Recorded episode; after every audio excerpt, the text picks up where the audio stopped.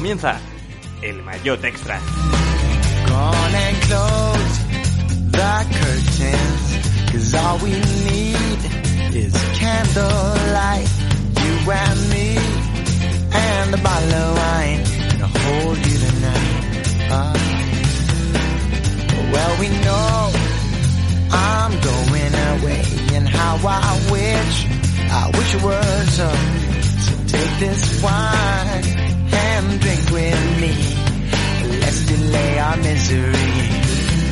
Tonight. ¿Qué tal? Saludos, bienvenidos a El Mayotte Extra, a esta nueva edición del podcast que se ha convertido en complementario al programa que subimos cada lunes, ya sabéis, en el Mayotte semanal y que nos está ayudando a acercarnos un poquito más a todos vosotros, a amenizar en la medida de lo posible este periodo siempre exigente y siempre complicado de confinamiento por el que estamos pasando. Y por supuesto no quiero dejar pasar la ocasión como siempre para recordar a todas aquellas personas que primero no han podido vencer a este dichoso coronavirus y también mostrar nuestra más absoluta admiración a todos los sanitarios, a todas aquellas personas que están desempeñando un cargo o una labor más que esencial para vencer a esta pandemia. En lo que respecta al programa de hoy, de nuevo con este formato que tanto os ha gustado, de una hora con el protagonista en Discordia. El primero fue Carlos de Andrés, el segundo Antonio Alix y el tercero, como ya veis en el título, es Juan Antonio Flecha, que enseguida vamos a presentarle, enseguida lo vamos a tener por aquí, pero la intención no es otra que seguir la tendencia de los otros programas de tener una charla más amena, más profunda, más personal para conocer al invitado que se va a asomar a El Mayotte Extra. Antes de hacer las pertinentes presentaciones, os recordamos que nos podéis seguir, como siempre, en nuestras diferentes redes sociales, en Twitter, bajo el nombre de arroba elmayot-bajo, también en Instagram.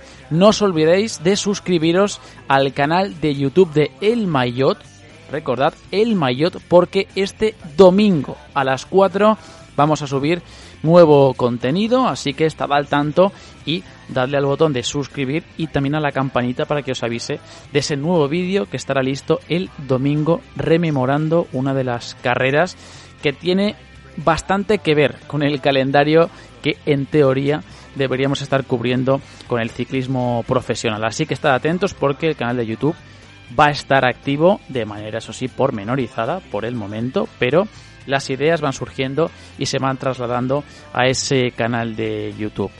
Por cierto, no os olvidéis que nos podéis encontrar también en Spotify y en iTunes. Lo dicho, vamos con esa ronda habitual de presentaciones. David García, ¿qué tal? Muy buenas, ¿cómo estamos? Hola, muy buenas. Pues bueno, de momento 3 de 3. Estamos mm, todas las semanas trayendo un extra, así que No se la, la gente, cuarentena. ¿eh? No se quejará. Sí, sí.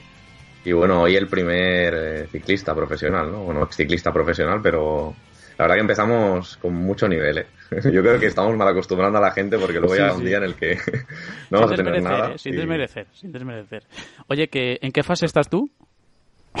eh, uf, yo no me, no me aclaro aún. No sé si hemos entrado en la cero o no todavía. Entiendo que, que no, pero bueno, eh, cuando se haya subido el podcast, teóricamente, los ciclistas ya podemos, bueno, A ver, a ver, a ver, a ver. los, los a ver qué vas a ciclistas decir. podemos dar vueltas alrededor de nuestro pueblo.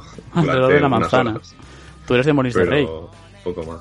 De Molins de Rey. Sí, sí, sí. A los pies de Coiserola, yo tengo ahí esa suerte, pero bueno. Siento, siento haber revelado tu paradero, ¿eh? Imagino que ahora los No, fans no. de- del Mayotte probablemente vayan en masa, en tropel, en cuanto Sí, se sí, abran las puertas al 100% a visitarte. Miguel Triviño, ¿qué tal? Muy buenas, ¿cómo estamos? Muy buenas, pues yo estoy con ganas de que alguien me aclare por qué la fase 0 no se llama fase 1. Pregúntale No al Ministerio de Sanidad, pregúntale al presidente del gobierno. No sé, la verdad. Mm, ¿Pero tú, tú estás en fase cero? Imagino, como Bueno, todos. Yo estoy en fase 0 siempre, o sea, Siempre, permanentemente, ¿no? Perenne. Madre mía. Eh, lo dicho, ya en este caso no hemos creado hype porque siempre nos pasa lo mismo, que no presentamos, no decimos el nombre del, del invitado hasta que bueno hasta que vamos avanzando los minutos los primeros minutos en el podcast como a modo de hype pero no nos damos cuenta no nos percatamos de que ya está en el título o sea que tampoco tiene mucho misterio. Así que ya lo sabéis comentarista en Eurosport ex ciclista y uno de los a mi modo de ver ex ciclistas y ex corredores que más ha mimado y más ha procurado em, salvaguardar y sobre todo desarrollar su marca personal como es Juan Antonio Flecha Juan Antonio muy buenas cómo estamos muy buenas, Juan. Aquí estamos, de, de, de selección de fases, ¿no? Como comentabais antes. Tú la fase, bueno, más o menos estás como nosotros. O sea, al final... Igual, igual, igual. Y en Barcelona lo tenemos mal también, por lo visto. Por lo menos no nos hemos ni ganado la fase cero, o sea que nos la han regalado, por lo que he estado leyendo. Oye, qué sonido más bueno. nítido, ¿eh? Qué gusto. ya se lo hemos dicho antes de entrar y todo. Qué sonido más nítido. De... Qué gustazo. Le pedí consejo a Antonio Alix, como había estado aquí. Digo, oye, ¿qué, qué micro? Y me dijo, mira, vete al Lidl, que, que hay unos micros ahí buenísimos. Y, sí, sí, y sí. Nada, Antonio. Hiciste, una, hiciste caso y acto seguido, sí. mascarilla, por supuesto, guantes y, y para el Lidl. Claro que sí. Desinfección. Medio palo, ¿eh? Porque esto ir al súper hoy en día, la verdad que no apetece nada, ¿eh? Vas ahí, entras, miras, te sospechas de todo el mundo, toco esto, no lo toco, vas con una bolsa solo, llegas a casa, limpias todo. Un desastre, un desastre, la verdad. Pero bueno, aquí tengo mi micro y aquí estamos. Sí, sí, un saludo, por cierto, para Antonio Alix, ¿eh? que, que soy consciente de que para el próximo podcast en el que pueda venir, si es que, oye, pues acepta la invitación, me ha dicho que quiere mejorar el, la calidad de audio, que se escuchó y no, no le gustó en absoluto y que, y que tiene que mejorarlo. Así que, bueno, recogemos el guante y para próximas ediciones Oye, pues le invitamos también a, a que se compre un, un, micro y le ayudaremos también, le asesoraremos si es que así lo, lo, requiere. Oye, ¿cómo lo estás llevando de momento, Juan Antonio? Bueno, quiero pensar que bien, pero podría estar mejor, ¿no? Oh, a ver. No, a ver, en general bien, no me quejo, pero bueno, pues no me quejo porque, mira, eh, es todo el día entretenido con, tenemos a una niña que acaba de cumplir un año y tienes poco tiempo para aburrirte, pero es una situación incómoda para todo el mundo, yo creo, ¿no? Lo que comentaba antes de la, esa cotidianidad, ese día a día que no es ya normal como lo tenías antes, eh, pues bueno, fastidia. Ya no hablar del poder salir en bici, que es lo de menos, ¿no? Pero el, bueno, el, el, el, el, tener que estar, nosotros somos, sobre todo yo creo en España, un país que nos muy social, ¿no? Y, y bueno, mi mujer es inglesa también, y londinense, y ella es muy de, de ver a gente y de estar con muchísima gente. Entonces, claro, el, el, el que te quiten eso, pues la verdad que, que no es lo ideal, ¿no? Y el no poder ver tus familiares y todo. Pues bueno, son cosas que simples que no podemos hacer y que, y que la verdad, pues, pues disgustan. Oye, vaya mezcla eh, genética tiene tu hija, ¿eh? O sea, española, argentina, británica, no sé si además también hay alguna traza más que tengo que añadir por parte de, de madre. Vamos, una mezcla increíble, ¿eh?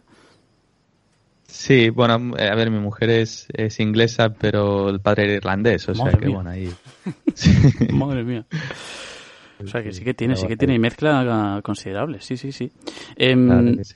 Tú estás además, bueno, ya lo hemos hablado fuera de, de, bueno, de lo que es el podcast, pero que yo creo que estás considerado como uno de esos corredores o excorredores que posterior a su carrera deportiva más ha ido, no sé si mimando, cuidando, desarrollando su, su marca personal, estás metido en Eurosport, estás metido en, en diferentes, no sé si campañas, acciones, pero todo a modo audiovisual. ¿De dónde por lo menos a mí particularmente me, me, interesa saber de dónde proviene ese interés o, o esas ganas de, de, desarrollar tu, tu faceta, pues eso, audiovisual, digital, ¿de dónde proviene? Bueno, a ver, yo quizá empezó todo con, Eurosport, pero eh, yo sí que durante mi carrera deportiva sí que era muy aficionado a la fotografía, de hecho me, me llevaba mi cámara siempre en los años de fase aborto y todo, siempre iba con mi cámara por ahí, a las concentraciones y todo, y, y, y bueno, pues eso a la larga pues eh, pasó más el interés de, de montar vídeos y demás por necesidad un poco en, en, el entorno en el que estaba en Eurosport Internacional, ¿no? Lo que sí que, bueno, discrepo un poco lo digas marca personal porque precisamente eh, a la que dejé de correr estuve sin redes sociales como sí, cuatro o cinco cierto. años, ¿no? O sea que... No, y sí, precisamente igual por eso, ¿no? Por escapar un poco de esa frivolidad de, de, de no sé si a ver, al final, al final solo soy bastante activo en, Instagram y, más recientemente en YouTube, ¿no? Pero, pero para nada intento eh, frivolizar, mm. eh, intento buscar siempre un equilibrio, ¿no? Y, y he intentado escapar un poco de eso, ¿no? Pero, pero bueno, eh, si lo veis desde ese punto de vista, eh, no sé por qué lo veis así, ¿no? ¿En, qué sentido lo de la marca flecha? Porque para nada. No, más que marca flecha, yo creo que es el. La podría haber cuidado mejor. Yo creo que la podría haber A ver, pero, lo que quiero decir, sí que es cierto que quizá el término no es el más adecuado, pero. Eh, o sea, a mí me parece que la, imagen como tal también o sea, tiene mucho que ver, y más en un deporte, en cualquier deporte de élite, eh, la franja de edad o, o, digamos, la vida profesional que puedes tener en el ciclismo, puedes tener en otro deporte, llega a ser aproximadamente entre 15 años, 17 años, dependiendo de la persona, y a partir de ahí tú tienes que generarte cómo vas o, idearte cómo vas a desarrollar el resto de tu vida, ¿no? Entonces, tienes que tener algo a lo que agarrarte. Y a mí particularmente me parece que, la imagen mm, que proyectas, claro, no, no, es tan fácil de conseguir para cualquiera que salga del ciclismo, para cualquier ex deportista profesional. Entonces, yo creo que es un poco más por ahí, ¿no? Por donde va el, camino. No quizá marca personal, pero sí la, imagen, el desarrollar también otras cualidades, aptitudes. Además, tú has sido una persona que ha estado variando bastantes veces de equipo, ha recorrido creo que, creo que mucho mundo, entonces imagino que por ahí también viene, ¿no? Ese interés por, por probar cosas nuevas, por probar también aptitudes o cualidades tuyas que quizás están un poco más ocultas durante tu etapa profesional. Intuyo que algo tiene que ver, ¿no? Esa, ese espíritu más aventurero. Sí, totalmente, ¿no? en eso sí que he, continuado un poco lo que, como comentabas, durante mi carrera deportiva, de ir cambiando equipos, de aventurarse a, equipos extranjeros y, bueno, una vez a pasar esa fase profesional que comentabas de 10, 15 años, pues el, reinventarse, ¿no? El ver qué haces y, bueno, en mi caso, pues tuve un momento de, yo creo que me llegó la oportunidad de Eurosport, la cogí y, y sí que a nivel personal, pues eh, veía eso, ¿no? Que de repente estaba en un medio de comunicación que estaba súper expuesto, ¿no? Y, y tenía que igual claro, desde Eurosport me pedían, bueno, tienes que ser, bueno, como que postear más, ¿no? Y, y yo, me negué totalmente, ¿no? Porque, porque, no sé, quería escapar un poco de eso, ¿no? Y no porque lo viese mal, ¿eh? sino porque quizá no, no sé, quería darme un poco más tiempo, ¿no? De ver a, a ver ese Juan Antonio Flecha que,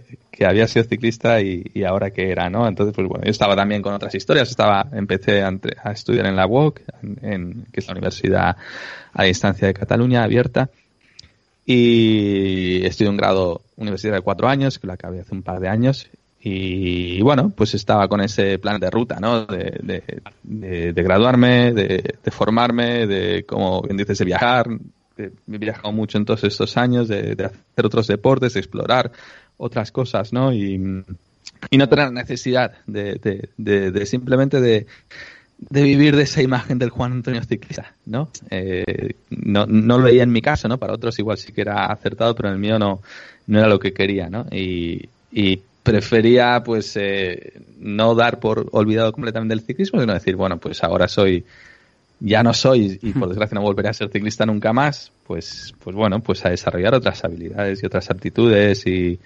y nada, y disfrutar con todas esas cosas. Así que nada, sí, ¿tú, ¿tú, cuánto llevas en Eurosport? Exactamente. Pues he estado desde el 2014, fue la primera, la primera vez que... Tú te retiras en 2013. Sí, correcto. Entonces, sí, yo empecé yo me llamé Eurosport un poco a principios del 2014, eh, cuando hubo un poco a nivel internacional, querían un poco eh, pues generar otro tipo de contenido y había el fichaje de Greg Lemon también. Y estaba el Lemon on Tour Show, un poco en el Tour de Francia, y bueno, yo estuve ahí unos días, pero hubo un, como un, un programa un poco piloto que fue en París-Roubaix, que ese fue mi, no sé, el primer reconocimiento de los famosos récords, ¿no? Fue allí, mm. eh, de, unos tramos de Roubaix y luego pues ese show o programa un poco de análisis mm. después de la carrera fue allí, ¿no? Y eso fue un poco piloto. Pero luego no estuve, en, en el Tour de Francia no estuve, entonces sí que estuve haciendo muchos comentarios para Euros por España. Ya fue 2015 el año que sí que, que bueno, que entré de lleno en hacer las tres grandes vueltas eh, con Ashley House, ¿no? En el que hacemos el previo, el post y bueno, Sí. eso ha ido evolucionando al cabo de los años porque la televisión es súper cambiante y, y, y, bueno, eh, Sobre esos, ahora mismo, bueno, cuando... Dime, dime. No, sobre esos reconocimientos eh, de etapas, de análisis y demás, lo estábamos comentando, ¿verdad, David? Antes de, de llamarte, estábamos comentando. Digo, jolín, es que, a ver, claro, tú, Juan Antonio Flecha, tú dices su nombre y apellido y enseguida lo asocias a las piedras, lo asocias a Flandes, lo asocias a Rubé. Pero es que, claro, los reconocimientos que haces. mm, o sea, te meten todas las etapas de montaña que hay posibles y por haber.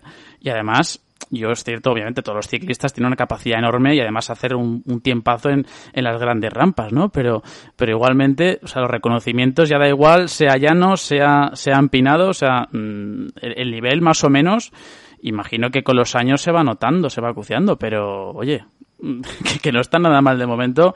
Lo- lo- algunos datos que hemos visto de, de, de cómo subes, de cómo llaneas, o sea que la forma la Igual. sigues manteniendo obligatoriamente, claro. Igual la pregunta es, eh, siendo un poco más directos, ¿tú eh, cuando reconoces los puertos te subes al coche a ratos? o- Qué fea esa pregunta.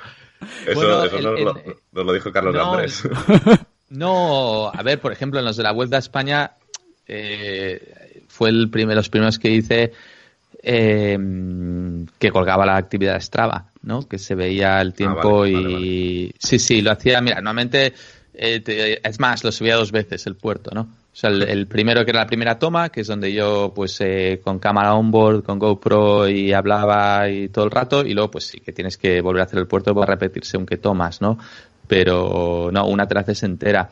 Lo que pasa que sí que es verdad que, que en los últimos años, y creo que en los últimos dos, sí que estos reconocimientos han sido el grabados sobre todo el día previo a la carrera, ¿no?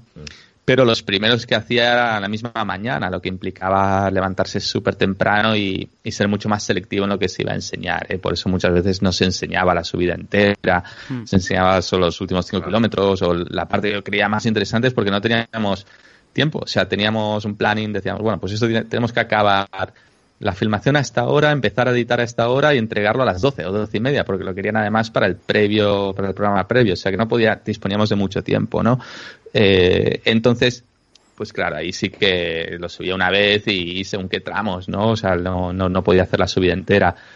Pero sí que desde que Eurosport, pues bueno, dijo, bueno, pues esto mejor, es mejor que se filme un día antes, así lo tenemos el día antes también ya, que se pueda compartir, pues eso nos da más margen de maniobra, ¿no? Sobre todo para hacer la subida entera y, y bueno, también se dio otra, otra perspectiva, ¿no? Sobre todo al principio era más un poco como explicar y descubrir según qué subidas y, y descubrirlas al espectador y, y en los más recientes eran quizá un poco más la experiencia que me suponía a mí como aficionado, ¿no? No ya como profesional, porque evidentemente como comentabas el estado de forma mío no es ni de lejos el que tenía el año después de retirado, ¿no? O luego dos años más tarde. Entonces, pues bueno, era lo, lo- lo que cualquier aficionado pues podría experimentar en hacer esa subida, ¿no? Y de ahí el, el compartirse aunque datos y, y sobre todo, bueno, pues que cualquiera pudiera verlo ahí en Strava, eh, que quisiera estar un poco más en talla y, y, bueno, que tuviera las dudas si lo había subido en coche o no, pues ahí estaba, ¿no?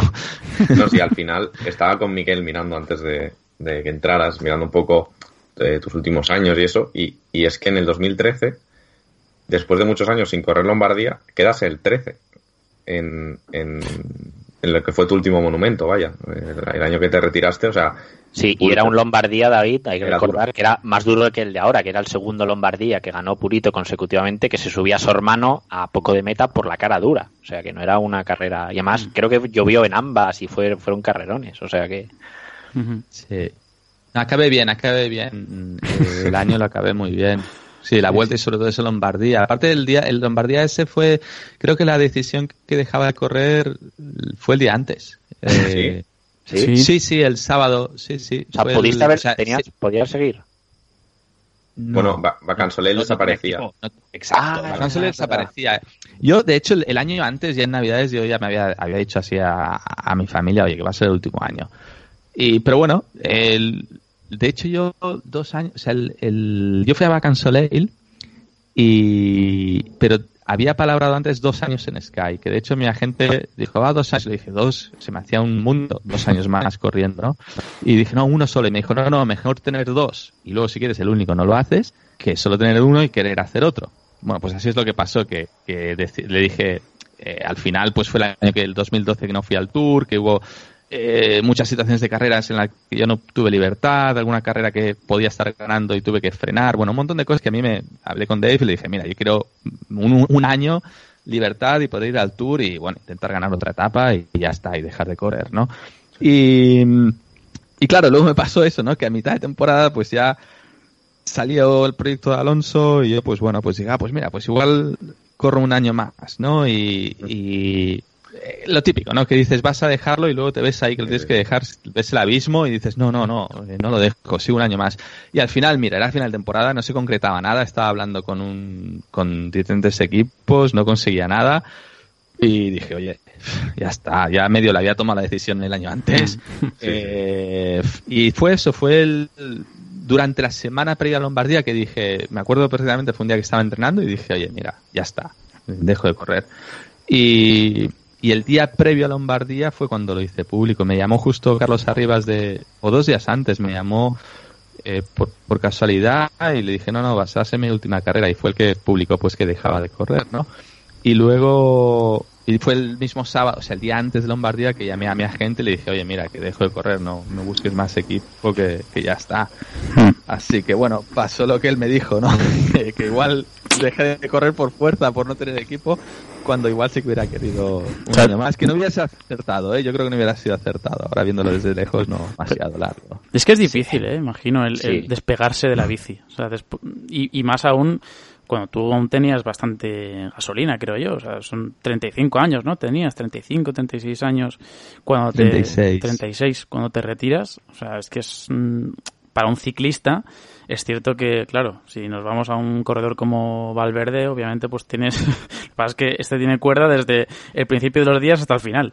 Pero 36 años es una edad todavía donde igual te pueden quedar dos añitos, uno o dos añitos de, profesional. Es difícil, ¿no? Imagino eso, ¿no? Despegarte de, de lo que te ha acompañado durante tantos años. Sí, y sobre todo te cuesta, o sea, tienes el miedo de que, que harás luego, ¿no? Y, yo creo que, bueno, a mí en mi caso me pasó, pero es, es normal, ¿no? Que, a muchos corredores cuando les cuesta un poco tomar la decisión porque no sabes, ¿no? Pero a nivel físico igual sí que tienes, ¿eh? Motor para, mm. hombre, no igual como los primeros años, pero para estar ahí, eh, hacer de gregario, reinventarte. Pero claro, es mentalmente, ¿no? Al final te queman un montón de cosas, que no es solo el físico, es el, el, el, el privarte de, de mogollón de, de cosas normales que hace cualquier persona de tu edad y ya durante muchos años los viajes, el estar tanto fuera, las concentraciones, son cosas que poco a poco te van mermando y, te pesa más eso que el, que salir a entrenar, ¿eh? Pero, pero bueno, yo reconozco que, que el último año estaba más quemado que, vamos, la moto un hippie. O sea, no sé si sí, ahí te 13 en Lombardía, pero que estaba quemadísimo. O sea, al final te cuesta entrenar, te cuesta hacer las series, te cuesta el toque estos vatios, toque Aparte, mira, te, te, digo por qué, ¿eh? Porque, o sea, yo, igual, yo esto te lo digo a seis años vista, ¿no? a seis años mirando para atrás, pero igual en ese momento no lo ves. O sea, tú dices, va, ya me quiero retirar, o, pero es que no lo quieres admitir, o te cuesta, o cuesta mucho verlo, reconocerlo, ¿no? El, quizá el ego está muy por encima de todo lo demás en ese momento, ¿no? y, a, mí en concreto me pasó. Y, y yo dije, ah, pues mira, sonaba súper guay. O sea, dejé de correr, aparte dejé de, después de Lombardía fui a China, vuelta a Beijing y dije, vale, de ahí me voy a tres meses a Maui y estuve tres meses ahí surfeando, salí en bici allí muchísimo, estuve haciendo un montón de cosas y de hecho, pues si no salía en bici era porque me entretenían otras cosas, ¿no? Pero me apetecía salir en bici. Claro. Claro, cuando llegué a casa, eh, a los tres meses tuve una salida con la grupeta nuestra aquí de Castelldefels y duré dos kilómetros. Os lo juro, o sea, hice diez, pero claro, me vi en el contexto, en el entorno mío, otra vez vestido de ciclista. Y dije, ¿dónde vas? Y me di, me, di media vuelta, medio llorando, no entendía nada. O sea, fue una reacción que me sorprendió muchísimo porque a la que me vi otra vez en mi casa y me vi otra vez de ciclista, dije, ¿dónde voy? O sea, hmm. no, no, o sea, la correr, o sea, y eso es lo que luego dices, tú lo que yo estaba quemadísimo, quemadísimo, quemadísimo, quemadísimo. Entonces, claro, eh, sí. sí. Me iba a decir que, que los ciclistas, o sea, ahora me gustaría también preguntarle por cómo fue el antes, ¿no? O sea, debutaste profesional en el 2000, entiendo. O sea, ¿cómo? Porque claro, vosotros solo conocéis esa vida realmente, ¿no? Hasta el momento una vida muy sacrificada, de cumplir, como has dicho tú, de ir a estos vatios, de hacer estos entrenos, de luego conseguir resultados, de ayudar a compañeros. Pero, mm, claro, eh, ¿cómo es el antes? O sea, en tu caso, ¿cómo, cómo fue ese, ese paso a profesionales o esos años antes, eh, cuando ya estabas aquí en España? No, o sea, lo, lo, lo disfrutas y, y, y, mira, yo muchas veces la respuesta cuando la gente me dice, ¿lo echas de menos? Y digo, mira, echo de menos, echo de menos correr a ese nivel, pero con 28 años. Claro, piensa claro. que todos esos esfuerzos que haces cuando tienes 35 36 cuestan el doble. O sea, es todo, estás todo el día cansado. O sea, no es que digas, no es que me tengo que cuidar, no es que no puedes. O sea, estás con una carga de entrenamientos súper fuerte y, y el resto del día no vales para nada, ¿no? Entonces, claro, es un año, dos, tres, cuando tienes unos objetivos, vale, pero una vez ya sabes que estás en, en tu fase de, de decaída, ¿no? De desescalada. Total, totalmente. Entonces, de desescalada. Lo ves o no lo ves o no lo quieres admitir y, y, todo eso pesa, pesa, pesa muchísimo. Entonces, claro, todos esos años previos, pero es diferente de perspectiva, porque tú vas haciendo esos esfuerzos con una ilusión, con una meta, con vivir unas experiencias, pero una vez ya estás de vuelta un poco de todo, no le ves tanto sentido, ¿no? Entonces es muchísimo más duro mantener ese nivel de exigencia que, que te plantea es, esa categoría que es la, la, Pro Tour, ¿no? Y esas carreras. Entonces, eh, dices, bueno, pues yo el ciclismo sí, lo, me encanta, lo sigo adorando, pero prefiero verlo desde fuera. Sí. Es que, yo, sí. No, yo tenía una pregunta, Juan, que, que antes cuando estaba revisando el palmarés con David le, eh, en Pro Cycling Stats, como siempre, le digo, jo, es que ha tenido la mala suerte de eh, Juan Antonio de coincidir en sus mejores años con los mejores años de Bonen y Cancelara, ¿no? Que quizás sean dos de los tres mejores de la historia de las piedras. Te suenan seguro. seguro sí, que te suenan. Sí, sí, tiene sí. dos terceros puestos en la Rubé, uno en la Gan, eh, un segundo en Gante, un segundo en Rubé. Quiero decir que, que, lo has tenido ahí, ¿no? Ese monumento, pero al final por, por las, yo creo que por los contemporáneos, ¿no? Que has tenido, se te ha, se te ha resistido. Yo te quería preguntar por una carrera muy particular, porque aquí los tres que estamos, el año pasado fuimos a ver el Tour de Flandes, nos sacamos los billetes y fuimos, fuimos para allá y fuimos al, al Moor y luego estuvimos en el viejo Quaremont y, y este año teníamos los billetes sacados para ir otra vez a, a, a, a, Flandes y para ir a la San Remo. O sea que nos ha fastidiado estos dos viajes. Vale. Y me acuerdo que cuando, cuando estuvimos en el Moor, que fue el día antes de la carrera, se nos vino a la mente lo de lo de cancelar en 2010 a Bone, la arrancada, la arrancada es aquella famosa que le, que le hizo cancelar a Bone. Y yo te quería preguntar, si no sé si la tendrás en mente, si esa es la, la, mayor barbaridad que has visto tú en una carrera en términos de, de, competición, porque cuando dijimos, cuando estábamos en el muro decíamos, joder, si esto no es tan grande, en la tele parece que es mucho más largo y en verdad la capilla es muy pequeña, este tramito. ¿Ha sido esa la mayor barbaridad que has visto tú en las piedras, aquel ataque de, de cancelar a Bonen? Bueno, yo lo he visto igual que lo habéis visto vosotros, porque claro, no estaba ahí para, para verlo. Sí que he visto a Cancelar arrancar, yo qué sé, en, en, según que entramos a Doquín hombre, cuesta seguirle. Pero, y, y, el, y en aquel Tour de Flandes en concreto, estuve, aparte de a nivel táctico, porque era un año en que el recorrido previo a toda esa fase de muros cambiaba, ¿no? Y había una fase ahí que costaba interpretar la, la carrera, había que mirarla un poco diferente, ¿no? Y sabíamos que había un momento que era donde la carrera se podía lanzar. Incluso el director que teníamos aquel día, Scott Sunderland, que había sido director de Fabian también en, en, CSC, decía, es que yo sé que aquí es donde se va a lanzar la carrera. Y fue ahí, de, de hecho, donde el primer ataque de Fabian y donde recuerdo exactamente que nos fuimos, o sea, se fue Fabian, eh, Bonen, Gilbert y yo, éramos los cuatro que estábamos. Y Gilbert y yo nos quedamos, o sea, no pudimos seguirle a Fabian y a Bonen, o sea, lo del muro yo estaba todavía a, 30 kilómetros atrás. o sea, yo vi en la, en la, primera arrancada de Fabian, ¿no? En ese momento que estratégico. Pero yo reconozco que ahí a mí me, me bloqueó mucho más a nivel mental, ¿eh? Porque luego mirando vatios y tal, decía, a ver, yo este ritmo lo podría haber seguido. Y sin problema más. Y, y, y, claro, Flandes yo siempre pecaba, o sea, bueno, sufría más que pecaba mucho de esa ansiedad previa de, de ser el primer monumento que tenía que rendir y, y se me atragantaba mucho quizá por ese motivo y sí, yo sí. en Rubé pues iba mucho más relajado, no tenía mucho más confianza en Rubé que en Flandes. Entonces, claro, el hecho de yo saber que en Flandes, que había un punto nuevo además, en que se iba a romper la carrera y se iba a ir los favoritos y los ganadores iban a salir ahí, y ver que ese momento que tú lo que se te ha planteado está pasando y que estás ahí, Claro, como se estaban alineando, todo, ¿no? Y ahí tuve un bloqueo y, y, y mira, en aquí- me- un bloqueo en un momento que estás a un nivel de exigencia súper alto y no fui capaz de seguirles, ¿no? Entonces ya se fueron Fabian, Cancelar, se fue con Bonen y de ahí ya yo me quedé con Gilbert, nos quedamos unos cuantos kilómetros ahí entre, entre dos aguas y, y nada, y, y ya no vimos el resto, pero sí que, bueno, luego pues te vienen, escuchas ¿no? especulaciones, escuchas eh, reacciones de Bonen y, y por lo visto Fabián ahí pues hizo una, una bestialidad, ¿no? Pero claro, es Cancelara, o sea, yo siempre lo digo.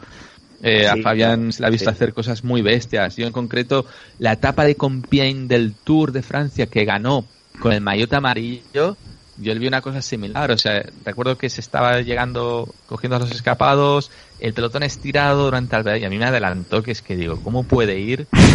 ¿Cómo puede estar Sí, sí. eh, haciendo, tiene ese cambio de ritmo Fabián que, por ejemplo, Bonet no lo tenía, ¿no? Eh, y Fabián además era capaz de subir mucho mejor que, que Mm. Entonces, pues bueno, tuvo, tuvo su día de gloria, evidentemente, y como decís, pues ha sido quizá lo más bestia que se ha visto. Mm. Aparte a Bonen. O sea, es como cuando Jaiman le ganó Claro, a es que Bonen es eso, en- es en- que es eso, en- sí, sí. en- sí, eh, esas cosas llaman la atención, ¿no? Porque Mm. eh, claro, quitarle ahí en el, en el Krappelmur a, a un descolgar a un tío como Bonen, pues Claro, es que tú has sido un, un rara avis, vamos a decir, si es que se puede permitir el término, porque claro, ahora nosotros yo creo que en la edad contemporánea, y yo creo que diría en, en, en los últimos 60, 70 años, no hemos tenido a un ciclista que, que destaque en las piedras como, como has destacado tú, y que imagino o intuyo, y esto ya es una mera suposición, que cuando ganas un Umlop en 2010 para ti es algo catártico, o sea que es como un bálsamo decir, ostras, con todo lo que me ha costado, mira que al ser coetáneo de, estos dos, mira con lo que me, lo que me ha costado llegar hasta aquí y por fin tengo mi, mi clásica y además de, nivel como es Umlop, que, pero claro, tú eres un rara avis porque, mm, bueno, pues no estamos habituados a tener corredores como tú y quizá el que más se asemeja ahora mismo es sin duda Iván García Cortina, que intuyo yo que tendréis ahí una, una buena relación entre los dos. Sí, por supuesto. Iván es un chaval súper cercano además y, y muy tranquilo, ¿no? Entonces, pues aparte de tener buena relación, no sé, desde el punto de vista deportivo, las, como tú dices, las cualidades, a mí evidentemente me supera. O sea, Iván es un, un corredor que ha, que ha estado, con la edad que tiene, ha demostrado mucho más de lo que yo demostré a igualdad de edad, por así decirlo y está con más experiencia en, el adoquín, ¿no? Por tanto, pues es muy probable que consiga mejores resultados o, o no resultados, pero mejores carreras, ¿no? De las que yo pude ofrecer. Eh, si lo comparas con Bonin y Cancelara, a mí me gusta mucho esa comparación porque creo que tiene, Iván tiene la capacidad de subir como subía Fabian o incluso más. Y es capaz de sprintar como sprintaba Bonet. Entonces tenemos ahí una mezcla buenísima. Sí, porque Fabian te hace un buen sprint, pero no sprintaba como Bonen, ¿no? Entonces, claro, Iván sí. Iván tiene, tiene esa punta de velocidad y es además capaz de subir como no subía Bonen, que es precisamente como subía Cancelara. Entonces, claro, salvando las diferencias, ¿eh? Tampoco nos flipemos ahora. Ni... Claro, el que nos estás pintando ver, aquí esto, vamos. No, pero a ver, o sea, tampoco hay que meterle ni Sí, hombre, claro. ni nada, pero yo eh, eh, yo creo que va por ahí, va por ahí, Iván. Luego, pues bueno, ya se verá y, y todo, pero de la, de la manera en que se le ve un poco es eso. ya. Y, y, y luego, pues ya, si queremos rizar el rizo, ¿no? Yo lo veo un poco como Valverde en el, en el sentido de, Hmm. de, de humildad, de tío cercano, de tranquilidad, eh, en ese sentido, ¿no? Y, y, y, o sea que vamos, que es un corredor que, Hmm. que gusta mucho. O sea, a mí personalmente pues me encanta. No, no, y ya te digo que es un ciclista inusual, porque esas características, esa faceta, no la, vamos, escasea en España también por la tradición que tenemos, ¿no? Donde aquí pues es más habitual el ciclista vueltómano, un corredor, un buen escalador, incluso un ciclista rápido como Oscar Freire también era un corredor extraño para todos nosotros, ¿no? Pero, pero bueno, oye, mientras vayan saliendo así ciclistas y profesionales de, de ese tipo, oye, bienvenido sea porque al final está explotando un nicho que ahora mismo es, bueno, pues muy anodino para el, el ciclismo Sí. español. Mm. Yo quería preguntar ahora sobre los equipos y después de que... Bueno, ahora te hago la pregunta y después te haré una pregunta, pero Ojo. de acertar o no acertar. Cuidado, a, ver si, eh. a ver si tienes alguna idea. Eh, ah, bueno, has en, en- entiendo que en, primera división en Banesto, ¿no? Fasa Bórtolo, Rabobank, Sky y el último año en Bacan Soleil. Poco a nivel general, ¿eh? sin entrar equipo a equipo, tampoco en qué equipo te has sentido más cómodo, o en qué equipo te ha costado más adaptarte, en qué equipo te has sentido más atado, más libre, un poco así a nivel resumen, sin entrar en mucho detalle, pero por, por conocer un poco, ¿no? Bueno, sí, a ver, yo creo que cada, cada equipo fue muy diferente. Totalmente distintos. Eh, de- de- de empezar en el Relax Fuenlabrada, que era un equipo pequeñito y que yo ahora cuando mirando un poco para atrás también íbamos a- éramos 15 corredores solo y teníamos una camper, o sea, no teníamos autobús ni nada, pues la verdad que tengo, aparte siempre a- a- pensando ahora un poco, digo, ostras, eh, aquel año corríamos con bici de acero, evidentemente, que no éramos los únicos, pero la horquilla la teníamos de acero también. Y recuerdo que horquilla de acero, ¿eh? O sea, pensaba aquello. Ojo, ¿eh?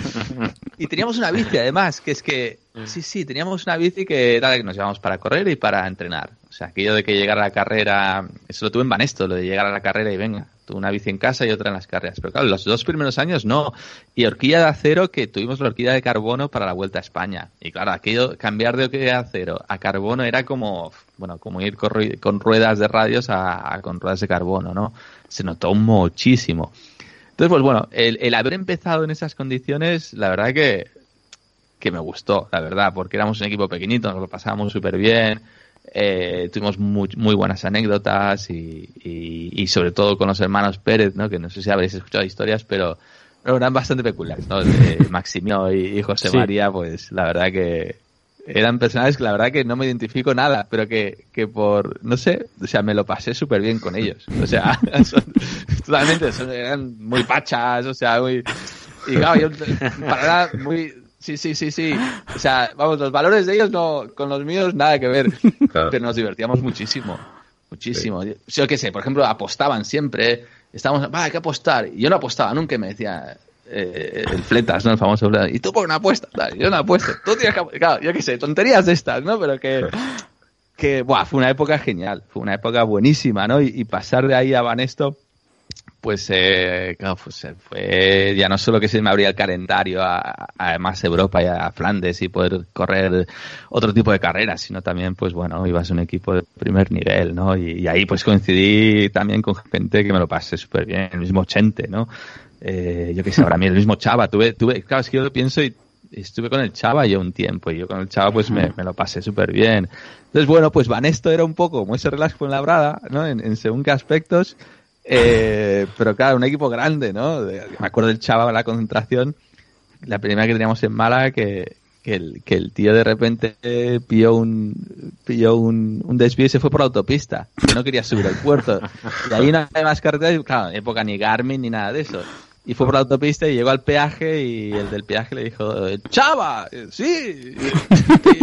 ¿Cómo vuelve al hotel? Pues lo llevó el del peaje al hotel. Claro, son anécdotas que, que las piensas ahora y digo, tampoco hace tanto tiempo, ¿no? O sea, en el año 2002 o 2003, claro, ni móviles ni nada. Y, y llegar al hotel el chava, ¡buah! Me ha traído el... do-". Chava, historias de estas, claro, el poder haberlas vivido, ¿no? Dices, ostras, qué guay, ¿no? O sea, fue...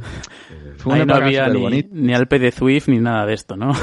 Ahí no había nada. Había rodillos. Bueno, ¿y quién te iba a decir, no? Que, que los rodillos, o sea, que se iba a desarrollar cierta tecnología que nos iba a permitir estas cosas hoy en día, ¿no? O sea, no. Mm. Sí, sí, sí, sí, sí. Pero- sí. Así que, que bueno, no, eso, Vanesto luego, de ahí a Fasaborto, lo que era un equipo italiano, también, o sea, el, el haber estado con Ferretti, ahí coincidí el primer año de Nibali, por ejemplo, también, eh, ahí estuve, hice mucha amistad con Fabian, con Cancelara, Sí. no, es que me he encontrado súper bien en, en, en la mayoría de equipos, ¿no? En Rabobank, el haber estado con Oscar y con, y con Pedro Rillo, sobre todo. Sky fue una experiencia buenísima porque fue, ya estaba acabando un poco quemado de Rabobank y, con varias cosas, ¿no? Y, y de repente llegar y ver ese equipo, ¿no? Y sobre todo la filosofía que tiene el equipo, buah, me dio un... En mi, mi parte final de carrera deportiva me dio como una segunda juventud el haber fichado por Sky. Así que, Claro, tú estuviste en Claro. los tours previos a que empezara Sky a arrasar, ¿no? En el Tuviste o sea, al Frun que venía de Barlow Wall. Sí, Claro. sí, sí. sí. Ah, es no, que- no, es que claro, yo te he dicho historias del Chava, pero de Froome... Claro. es que cuidado, ¿eh? Froome... Buah, sí, sí, no, no, venía... Claro, Froome con pasaporte de Kenia sudafricano. Claro, claro.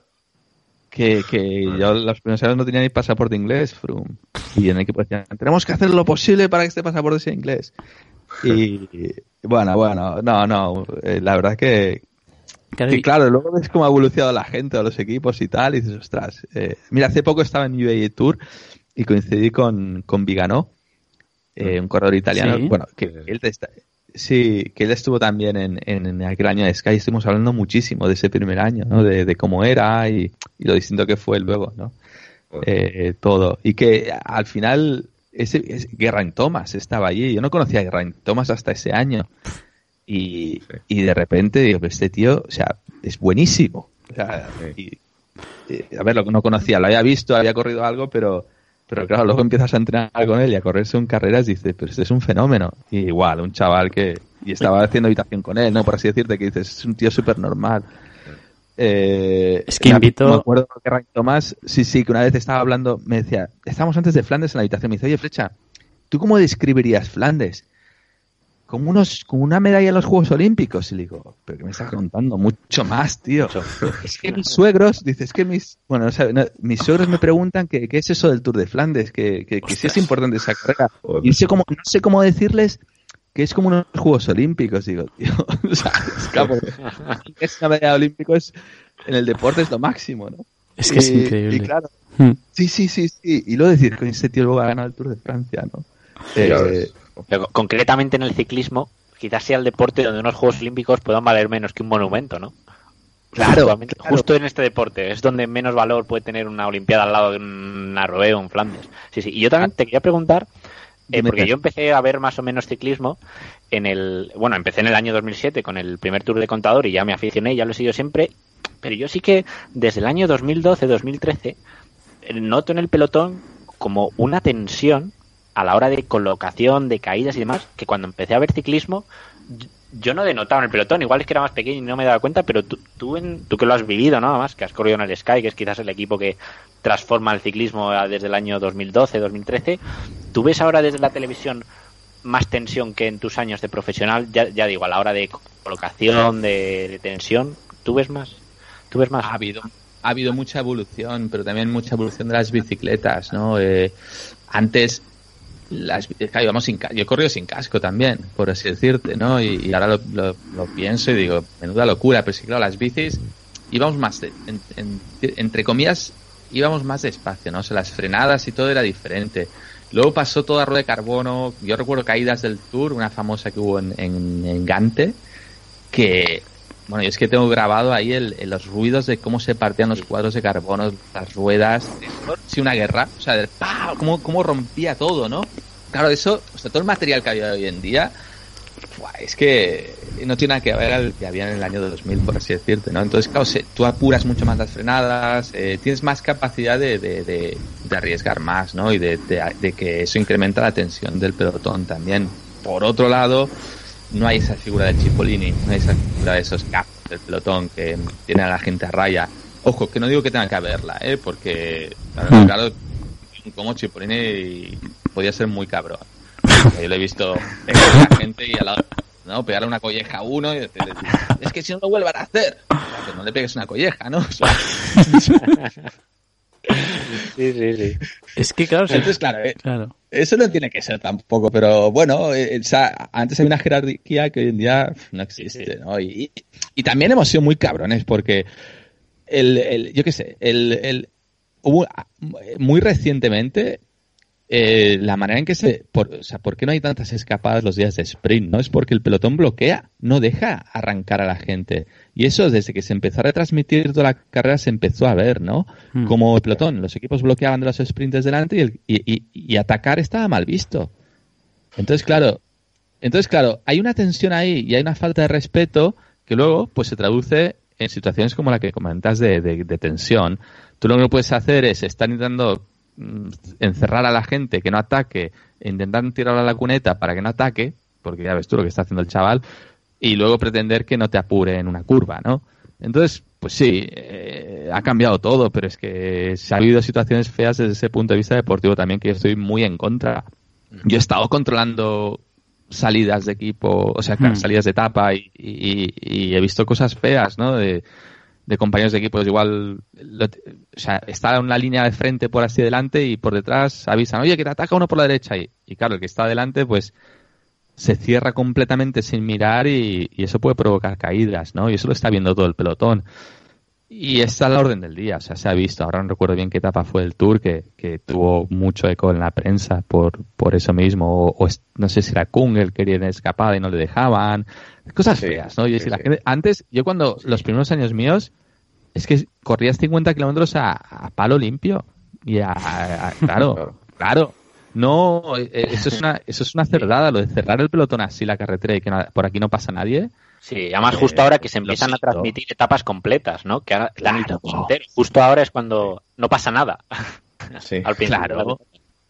Deja que la gente ataque. Oye, si quieres controlar la carrera, contrólala bien, pero no haciendo esa cerdada, porque al final hacer un barrage ahí que la gente bloquear para que nadie salga y yo recuerdo una vez que quería atacar y uno de mi equipo, me- o sea, no voy a dar nombres, ¿eh? estaba en Sky aparte en el Giro y, y que era una etapa de montaña, que es que ni nos iba ni nos venía, pero por confort de ese corredor de no querer que se siguiera la escapada, para ir el más tranquilo, pues escuchó que venía uno atacando detrás y se cerró contra la camioneta completamente, ¿no? Para, para y yo tuve que ir por, por la, por la hierba y al final me fui en la escapada. Mm. Pero dije, manda cojones, o sea, ¿en qué mundo vivimos? O sea, lo Es siento, que- si vas mal hoy, pues... Tú, tú has eh, tenido, tú has también bastante, bastante movimiento, ¿eh? porque también tú fuiste uno de los protagonistas en la famosa caída del Tour 2011 con Johnny Hogerland, que luego fue tu compañero en, en Bacan Soleil.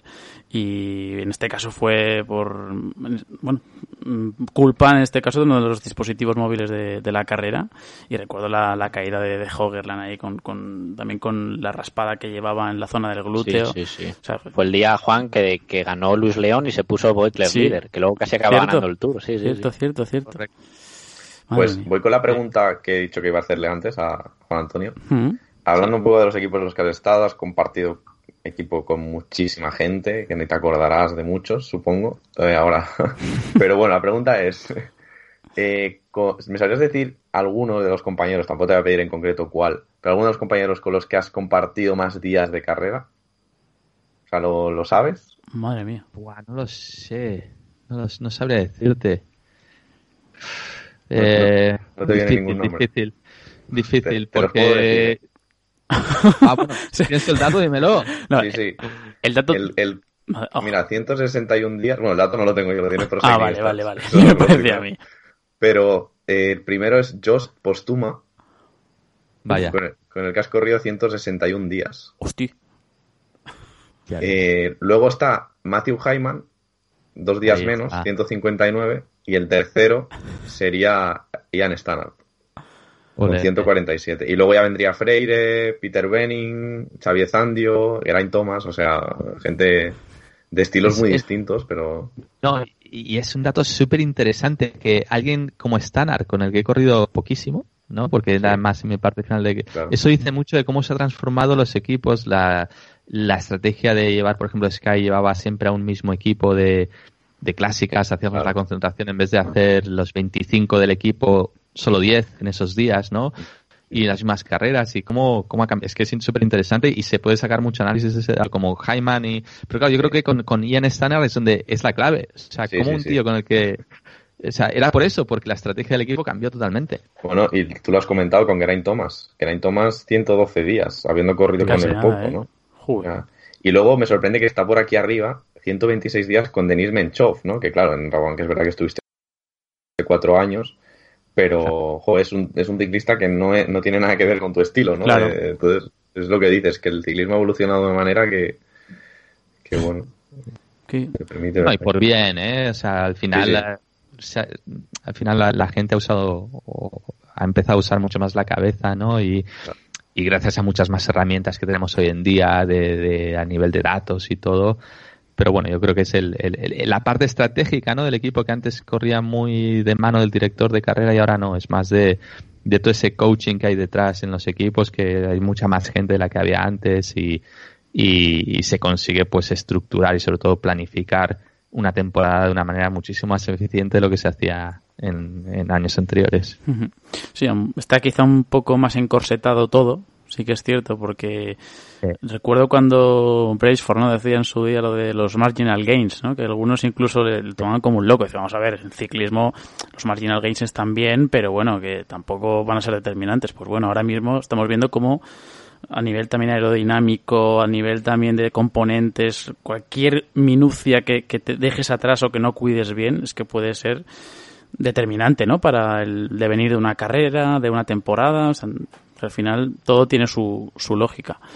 Mm, nos han llegado varias preguntas porque te tienes que marchar y tampoco queremos aquí retenerte demasiado porque estamos casi cumpliendo la, la hora y al final esto se llama una hora con. Lo queremos cumplimentar contigo. No, con, con Antonio Alix también dijimos que era una hora con, pero se fue a la hora y media, ya te imaginas tú. pero, eso fue más culpa de Alix, ¿eh? Me lo creo. Le gusta, le gusta, le gusta hablar. Además le, le metimos, eh, te recomiendo que lo escuches también, eh, Juan Antonio, porque le empezamos a hablar de las nomenclaturas de carreras. Entonces, claro. Ostras. Claro. wow, claro. Wow, wow, claro, ya, claro. Ya, lo, ya, sabe, ya sabe lo que es eso. ¿eh? Por cierto, por cierto, me he fijado que has dicho Tour de Flandes. Yo no digo nada. O sea, Tour de Flandes, ya sabes, Bueno, para él, Para Alix eso, eso está mal dicho, ¿eh? eso está mal dicho. O, o Vuelta a Flandes Bueno. o Ronde Van Blanderen. Pero bueno, ese debate Eh, ya lo tuvimos. No, a ver, yo entiendo que esto le diga a alguien que habla perfectamente cualquier idioma, ¿no? Pero no es el caso. Entonces, eh, al final yo creo que Antonio, si se pusiera a hablar en otro idioma que no fuera el suyo, se haría entender, ¿no? Y, y- y yo creo que es lo mismo. Estamos con una terminología que no es nuestra. Entonces, lo de decir, tú, bueno, so- somos ciclistas y, y nos hemos entendido todos, yo Sí, creo, claro, ¿no? Entonces, claro. darle vueltas y empezar aquí a decir, no, es que lo has dicho mal, o tú lo has es que hay que llamarlo así. Oye, tío, es que, es que, es, es que esa- es, es entrar en una discusión que no viene al caso. Pa' o sea, que es tan superflua, o sea, es que no, no añade nada. Exacto. Entonces, Claro. Exacto, exacto. eh, él sí, ¿eh? O sea, yo creo que le añade a Alix y, y yo qué sé, él pues le, le- dormirá y le seguirá dando las vueltas a la cabeza sin entrar con eso. Pero nosotros vamos mucho más allá que eso, ¿no? Yo creo. Es que Tour de... Ya, a ver, nosotros decimos Tour de Flandes, la verdad. O sea, no nos complicamos la vida. Decimos, decimos Dauphiné todavía, ni criterio de Dauphiné, ni nada por el estilo, Dauphiné. Al final es lo que un poco está ya asimilado, ¿no? Por el, por el público de a pie. Así que tampoco... Bueno, y lo que, sí, Pero bueno. y lo que más cómodo es como, mira, al empezar me habéis preguntado, oye, Juan Antonio, ¿cómo, cómo te llamamos, Juan? Eh, como queráis, o sea, como venga más. Sea, al final, no, no os voy a decir, oye, claro, y mucha gente se ha puesto a discutir si es Juan Antonio o Juan Antonio, oye. es Van como quieras- Van como quieras tú, o sea, es que, que a mí que me explicas. Sí, pero al final- Yo te lo voy a aceptar, ¿no? mientras nos entendamos, o sea. Claro, claro, claro. No, yo, yo es algo que suelo preguntar, pero más un poco por mí que por la otra persona, ¿no? Porque al final, yo qué sé, pues de- puede ser Juan, Juan Antonio, Juanan incluso, pero claro. no, es verdad, es que. Y, pasó hace poco con, con Fernando Barceló, que ha estado por aquí habitualmente, que Fer, Fernando o Nando, claro, es que es ya más por yo coger un mecanismo y llamarte siempre de la misma manera, sí, ¿no? sí. Y que mi cerebro relacione esa persona con ese nombre.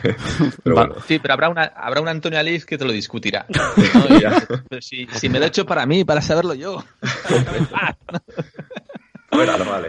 Madre mía. No, o, o Van der. Flecha, como tienes pu- está puesto en la Wikipedia, ¿eh? Van der Flecha, que es como Sí, también sí, se te sí. conocía en su momento. Muy bien utilizado. Bueno, los Van der ahora, los que son Van der algo, Van der Poel, o en este caso, pf, cuidado, ¿eh? Que también tiene- estás codeándote con, con la élite, ¿eh? Porque tela, ¿eh? Bien, Telita esos ahí. también, los que vienen. Que hemos hablado de los, de los de antes, pero los que vienen, mm, uf, cuidado, ¿eh?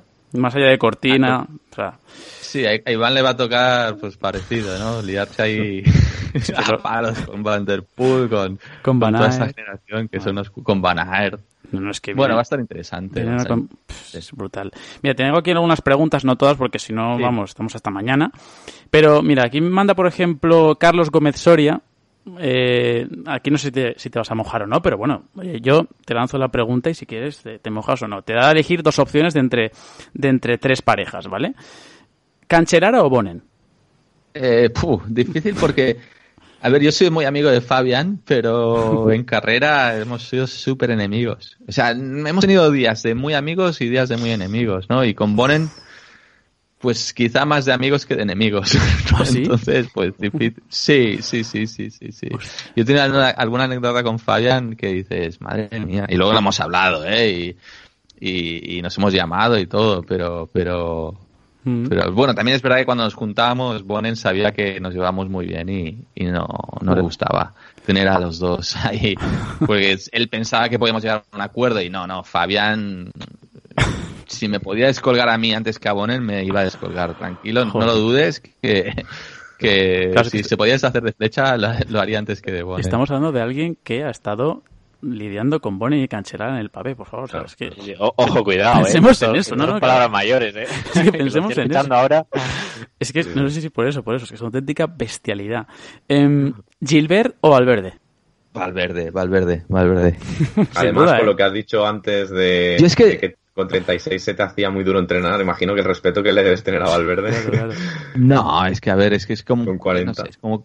Es comparar, no sé, dos cosas muy diferentes desde Mm. mi punto de vista, Sí, ¿eh? No, no sé. Y, o con todos mis respetos a Gilbert, ¿eh? Ojo, que, que ha sido un corredor que ha conseguido un montón de cosas, pero bueno, yo desde mi punto de vista no lo he admirado jamás. Mm. No, ha sido un corredor que, no sé, igual a un, a un Van Avermaet lo, lo, lo- lo considero mejor Sí. corredor. A Van Sí, Avermaet. sí, Mm. sí. Juli. Sí, yo con Es Gilbert, bueno, ¿eh? da igual porque sí, no sé, he tenido esa rivalidad entre comillas, ¿no? Según qué situación que no, Claro. no sé, en carrera no, yo creo que nunca nos hemos gustado mutuamente y y, y ahí y ahí se ha quedado Bueno. la historia. Pero no, sí, no sé, no sé. Mira, de hecho la, la, la famosa headball que, que, que yo gané, Sí. por ejemplo, él, o sea, él, él ataca en el, el- que aparte atacó mal, porque atacó con aire de costado, atacó por el medio del tramo, no metió cuneta ni nada, pero es que ataca cuando yo voy tirando, cuando estoy dando yo el relevo, ¿no? Y a mí eso me sentó fatal. Eso es feísimo. Dije, pero, pero, tío, voy, o sea, me, me, me has pillado mal, mal, mal. Y me entró tal rabia que, que, que Que claro, gané. O que sea, no, por suerte mía, por suerte mía, claro, me dejó tiempo a poder ponerme a rueda y, y resguardarme del viento que venía de lado, ¿no? Y le contraataqué, no lo dudé ni un momento en contraatacarle. Dije, ahora te vas, ahora sí, ahora vamos a ver.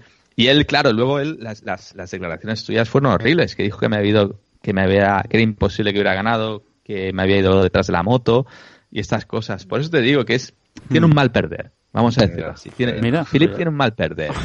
Entonces, sí, entonces a mí esas bueno, cosas bueno. digo, mira, tío, eh, no sé, di lo que quieras, pero decir que me he ido detrás de la moto, eh, Ya, ya, ya. está te he feo. dejado en el Langemunte, que lo ha visto todo el mundo, no, o sea, no, no, no, no tienes razón y punto. Entonces, claro, y él lo dice, ¿no? Entonces no, no, no, lo, lo ha dicho la prensa y tal. Mm. Pero por eso yo creo que Philip mm, tiene un mal perder, así como Valverde, pues es que no lo puedes comparar. O sea, Alejandro Mm. Ham diría, no, o sea, es que no, por eso digo que son incomparables. Entonces, bueno, Gilbert sí es un corredor como la Copa Un Pino, eh, nos hace vibrar muchísimo, tiene ese ataque que es, que es único y que es muy bestia. Mm, pero le cuesta. No sé, a mí no, Hmm. que no. Vamos, Bueno. podría haber vivido sin Gilbert, ¿eh? o sea, no, no me, no me. Jolín, no, no, no, es- mismo, ¿eh? Si a mí me quitas, a- desde el punto de vista de aficionado, si me quitas a Gilbert de, de, de, de- del, de- del, del mundillo ciclista, pues oye, me quedo igual, ¿eh? O sea, no- no Usted es indiferente, ¿verdad? No- Nos ha quedado claro. la Nos ha quedado claro. Nos ha quedado claro, sí, sí, sí. Eh, y la última que nos pone es Contador o Indurain. Indurain, Indurain. Indurain. Sí, sí, yo he crecido, he sufrido y ha contado en la carretera, por así decirlo. ya, ya, ya, no sé, yo creo- sí, no, no, y carácter igual, ¿no? Yo, no sé, Miguel es un señor. Es un, es un señor, es un señor. No, no, no. Señorío. Señor, Sí, señor Indurain, puedes- sí, sí.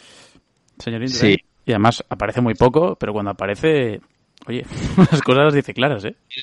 Sí, pero es un tío que pisa mucho con los pies en el suelo. Pisa muchísimo. Yo creo que esa es la palabra, ¿no? Es un tío súper cercano, ahí donde lo ves. No aparece, pero cuando aparece es cercano. Yo creo Sí. que eso es lo que... aquí, le Bueno, lo hemos tenido aquí, con eso se dice todo, sí. Sí, Sí, sí, y fíjate, lo tuvimos aquí y, claro, nosotros la relación que podemos tener con él, para que te hagas la idea, yo tengo 27, vosotros tenéis 20 uy, 22 o 23 tenéis ya. Yo Yo 23. 22. Madre de 22. 22, 23. O sea, eh, claro, hablamos de, de gente que, bueno, pues ha visto los tours, pero casi en, en diferido siempre. Y claro, la relación que teníamos, pues, o que tenemos en este caso, pues es, es escasa, pero claro, estábamos esperando una entrevista un poco más mm, pausada, no, no, no tan eh, dinámica, y la verdad es que cuando habló, o sea, cuando hicimos la entrevista y dices, ostras, claro, no estamos acostumbrados a escucharle, pero sí, sí, ¿no? que, que sí que tiene, vamos, que tiene eh, ya un pensamiento muy claro a, pro- a propósito de las cosas, que parece que no está, pero sí está. Miguel Indurain. Sí que, sí, sí, la verdad es que tiene más, mucho más dinamismo y, y quizá palabra de lo que se espera. Y parece que está alejado del mundo ciclista, pero no es así, todo lo contrario. O sea, está, No, está metido en él. es- sí, sí, sí, tal cual, tal cual, tal cual. No, no, Miguel es un... Miguel es Dios, es un Maradona, pero bien. O sea, Maradona, pero Eh, Te diría, Zu- Zugasti dice que Mancio es Dios, ¿no? Pues Sí. bueno, no sé. Eso, eso es una, ojo que eso se nos lo ha dicho también, ¿eh? que, que le pones un saludo para César también, que seguro que le estará escuchando este podcast y, y, y creo que le, le alegrará también saber que en el mundillo ciclista, mm, oye, sus, sus temas se van escuchando y el de Zugasti también, así que también aprovechamos para eh, remitir a- y redireccionar a todos, los que, a todos los que nos están escuchando, más bien a su canal de Spotify, a su canal de YouTube, que están ahí todas las creaciones y, y la verdad es que está- están chulísimas. Em, mira, más preguntas por aquí, no muchas más, insisto. Dice eh, lápices de colores. Dice, ¿qué ciclistas españoles de su generación tenían afinidad con el pape, pero por estar en equipos estilo Movistar, Euskaltel, etcétera, no tenían grandes oportunidades en esas carreras? Mm. En la época mía. Sí, ellos dicen lápices de colores, que es el, el usuario, dice que, Ah. pues eso, Rillo, Freire, o sea, ¿quién crees que tenía afinidad con el pavé, pero que no pudo desarrollar esa, esa carrera? O no se centró tanto. Hmm. Bueno, es que sí, es difícil cuando, cuando estás en un equipo español centrarte en eso, porque no se te va a valorar o no. Bueno, es otra filosofía de equipo, ¿no? Entonces, pues bueno, yo- el mismo Rojas, yo creo que tuvo un momento ahí que quería hacerlo muy bien y, y- y lo hizo bien. Em, bueno, me acuerdo de Tino Zavala en su día también, que por ahí estaba Ventoso. Ventoso ha estado muy bien siempre en, en este tipo de carreras. Es Mm. Tino un Zavala, grandísimo corredor. Mm. Sí, no, pero Fran, por ejemplo, la, la Rube que ganó Van Avermaet, Sí. eh, hizo un trabajo Es verdad, es verdad. muy bestia. Y no, no muy sé bestia. si llegarías, Juan, a compartir equipo con Herbiti, que hizo top 10 en Flandes y Rubén en el 2016. Correcto. Correcto, sí, Manol también. Sí, es un sí. corredor que, eh, aparte, bueno, en la época, recuerdo un Flandes que Chente se rompió, se hacía una habitación, estábamos en el mismo hotel, se rompió, tuvo una caída muy fea Chente, se rompió el codo o algo así, y estuvimos con Pedro en la habitación y con Imanol y tal. O sea, vamos, que yo tengo la imagen de Imanol de, de haber estado en esas carreras desde siempre, ¿no? De cuando era muy joven y, y ha estado ahí, las ha aprendido, las, las les ha gustado, le ha gustado, ¿no? Ese tipo de carreras y, y bueno, y ahí están los resultados que tener un top 10 en, en esas dos. Ojo que hay que andar mucho, ¿eh? Y Mm. sobre todo, o sea, Imanol es el típico que si hubiera estado en un quick step y hubiera sido belga, pues yo creo que hubiera seguido, bueno, es que claro, Imanol es, es un gregario que te sabe ganar, ¿no? Pues si hubiera sido eso, un, no sé, un, cor- un, un corredor un Mm. corredor que te hubiera ganado grandes carreras ahí seguramente hubiera jugado con, con, con esa con esa fortaleza en, en, no sé un equipo grande eh, belga sí, un Lampire, un, Hubiera- un- un estilo así, ¿no? O- correcto un de Boulder pero con De Boulder. Madre mía. pero cabeza Que por cierto, hay varias preguntas por aquí que prácticamente las has contestado ya. Por ejemplo, decían por aquí que si tu sucesor, si consideras que tu sucesor en las piedras, pues puede ser eh, Cortina, más o menos pues ya le has dejado claro tu postura sobre ello, para que no quede nadie en el tintero. Luis Jarote también, por ejemplo, que decía lo de Manuel Herbiti, ¿no? Que si hubiera corrido con Lefebvre, que hubo otro equipo que si igual mm, se hubiese podido de- dedicar más a los adoquines. Y Dimitri, el asistente, dice que te pregunte por tu caravana. que no tengo caravana no tienes caravana, pues Dimitri, una furgo normal y corriente Dimitri ha asumido que tienes caravana. Pero Igual se refiere a la del Ay, Fran. puede ser, ¿eh? Ah, pues yo no- vamos, yo no tengo constancia de que tuviese cara- caravana, pero bueno, Dimitri pues la ha asumido como tal. No, Y tengo una Volkswagen T5 que tiene 13 años y no es ni la California ni nada de eso, es una furgo normal que, que, bueno, tiene lo, lo básico para poder pasar noche ahí dentro y sí es verdad que he hecho una vuelta a España con ella en Eurosport, eh, durmiendo ahí todos los días salvo los dos días de descanso, pero vamos. Con la tabla. Con la tabla, imagino, en algún momento. Hombre, Hombre. hombre, por supuesto, la tabla, la bici y todo. Porque, Sí. porque eres, surf- eres, ¿eres surfero o surfista? Ojo. Cuidado. ¿Surfero o surfista? Llama a Pero- llama a Alex. Alex, Alex, te lo dice rápido. Buah, hasta cómo, cómo funciona Nazaré y todo, ¿eh? Que un día me pegó una chapa diciendo que Nazaré, que cómo, que cómo Bueno, funcionaba claro el es que mar, surfer todo, no. lo sabe todo. Surfer, en Castelldefels decimos surfer. Surfer en Castelldefels, eh. Pues, cuidado con Pues a, a Una mí me hace ¿eh? especial, tengo especial interés en una pregunta que Juan la ha esquivado muy hábilmente, pero que a mí me interesa sacar. Ya estamos. Y es que hace tres semanas más o menos, coincidiendo con Rubé, hicimos un top 10 de los mejores clasicómanos en las piedras de la década. De la década, de la década. ¿Vale? De la década, pero bueno, con algunos matices que hacían que si tenías algún buen resultado en la década, como era, como es tu caso, ¿vale? Eh, pues eh, incluíamos, consideramos todo el palmarés, ¿vale? Entonces resulta que tanto Juan como Miguel Qué, qué vergüenza esto. decidieron Es, es no vergonzoso. Esto que estás no haciendo, meterte- David. Sí, David, David, David. esto no es feísimo. entre los 10 primeros. Feísimo, feísimo. O sea, Pero porque yo estaba pensando en la década esta. Claro, claro, exacto. Vamos a ver. Bueno, eh, el caso es que Dani, uno- otro contertulio que no está, no está aquí, te, te metió séptimo, ¿vale? Yo te puse Vaya. noveno y, y al final acabaste entrando en ese top 10, gracias sobre todo a los votos de Dani. Entonces no sé un poco qué opinas de... ¿Cuál es tu top de 10? eso- ¿Cuál- Tu top 10 no, tu top 10 Por que ejemplo, a ver, de, de, de, nada, yo creo que os habéis pasado porque sí, porque no he, no he ganado ninguna, ¿no? Entonces sí, he estado, he mantenido constancia, pero hay un montón de corredores que Bueno, yo si creo que se han escapado por ahí, ¿eh? te Es que relato- no conozco el resto, no, no, no Mira, sé mira, digo, puesto. por delante entra, entró gente, por ejemplo, Estibar justo un puesto por delante tuyo, noveno. Eh, pues Van Marque... mm, Christoph, bueno, no sé, lo tengo yo aquí. Christoph, Quedó Bonen, Y ya, y Cancelara, ya van Márquez, Sagan y ya todo Y luego ya esos más por encima. quedó Sagan, Bonen, Terpstra. Cancelara, Terstra, Sagan, Van Avermaet, Gilbert, Van Marke, Christoph, Stibar y Flecha.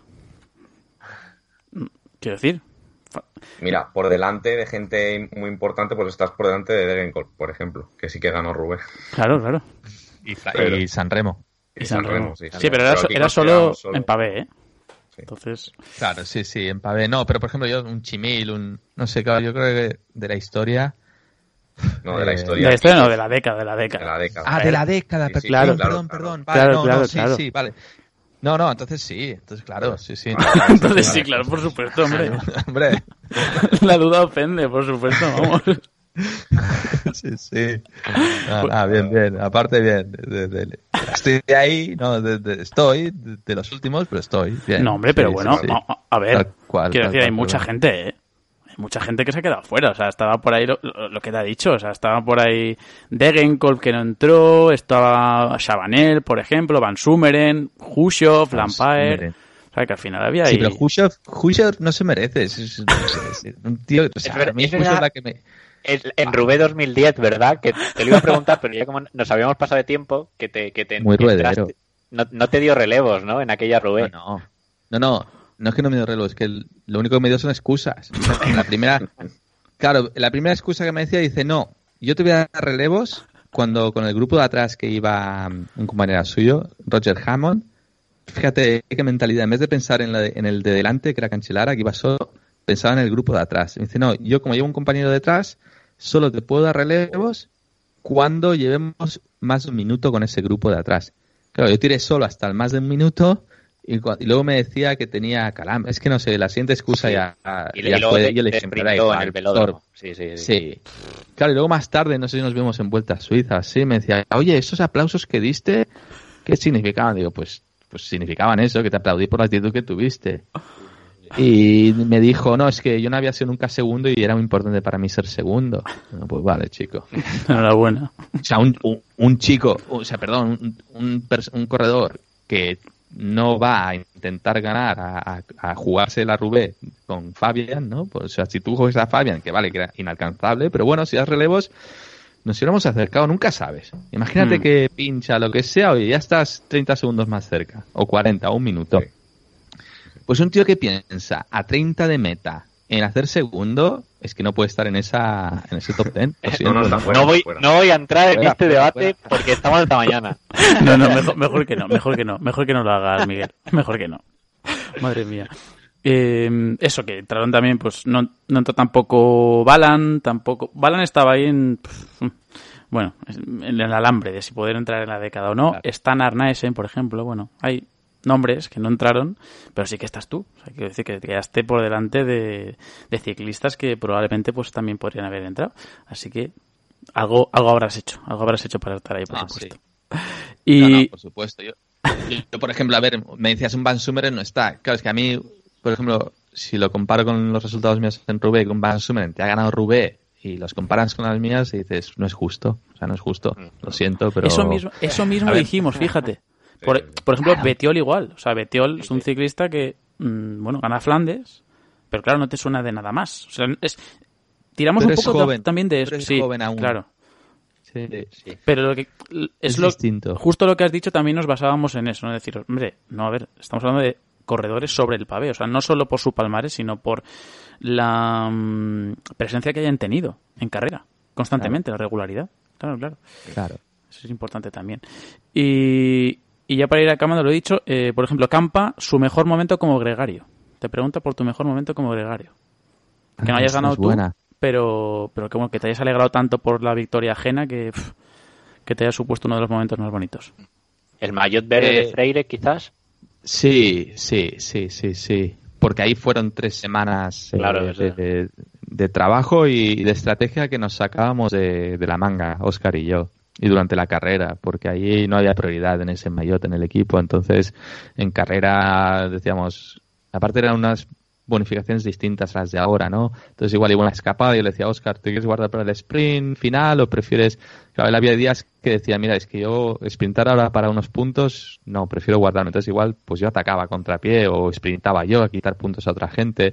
Entonces era una, un- una sincronía en todo momento y durante esas tres semanas que tuvo muy buen resultado al final, ¿no? Pero que, que como Oscar bien ha dicho muchas veces, no era prioridad del equipo y al final, pues, como contrasta, ¿no? Con, con el maillot verde que ha, que ha tenido gente como Cavendish o que Cavendish hasta se, ha, se, ha- se ha comprado un McLaren de color verde, por decirte algo, ¿no? O, o sea, sea, le- antes que hablabas la marca Sagan es verde, por así decirlo. Sí, o sea, sí. todo referencia a eso, ¿no? Y el poco valor que se le dio a ese maillot verde de Oscar Freire. Y en general a Oscar Freire. A ver, ta- también Sí, coincidió que ganó los- Tour, ¿eh? que también fue. También. Y en general a Freire, de verdad. O sea, es que a mí me parece que es un ciclista infravalorado de- dentro de lo que es el, el espectro que tenemos nosotros, porque se habla de eso, de Purito, de Contador y, y de Valverde como, como estandartes, pero claro, es que Freire, ostras, lo que ha conseguido Freire tiene un valor incalculable. Es que, es, que es increíble, o sea, y es un ciclista coetáneo también. Es cierto que quizá, eh, obviamente, se retira un poquito antes que, que los tres que hemos comentado, pero vamos, que tiene un valor incalculable por todo lo que consigue y, y sobre todo por ganárselo a quien se lo gana. Porque Freire Totalmente. en su momento también compite con, con Petaki, con, con gente muy rápida y, y es un ciclista todoterreno, un ciclista que tiene unas capacidades increíbles. Em, Mira, por y ya para acabar, lo dicho, al 100%, dos cuestiones técnicas. Me dice Josu Carrión, nos ha dicho que, ¿qué opinas del, del gravel? Que si tienes bici específica de gravel. Estoy apart- apartado técnico puro y duro.